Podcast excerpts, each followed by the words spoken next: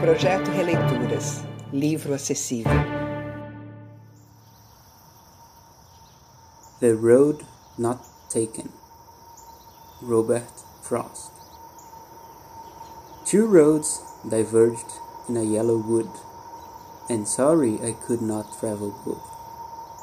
And be one traveler long I stood and looked down one as far as I could to where it bent in the undergrowth, then took the other as just as fair, and having perhaps the better claim, because it was grassy and wended where. Though as for that the passing there had worn them really about the same, and both that morning equally lay in leaves no step had trodden black.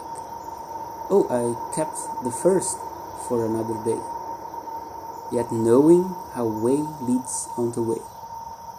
I doubt if I should ever come back.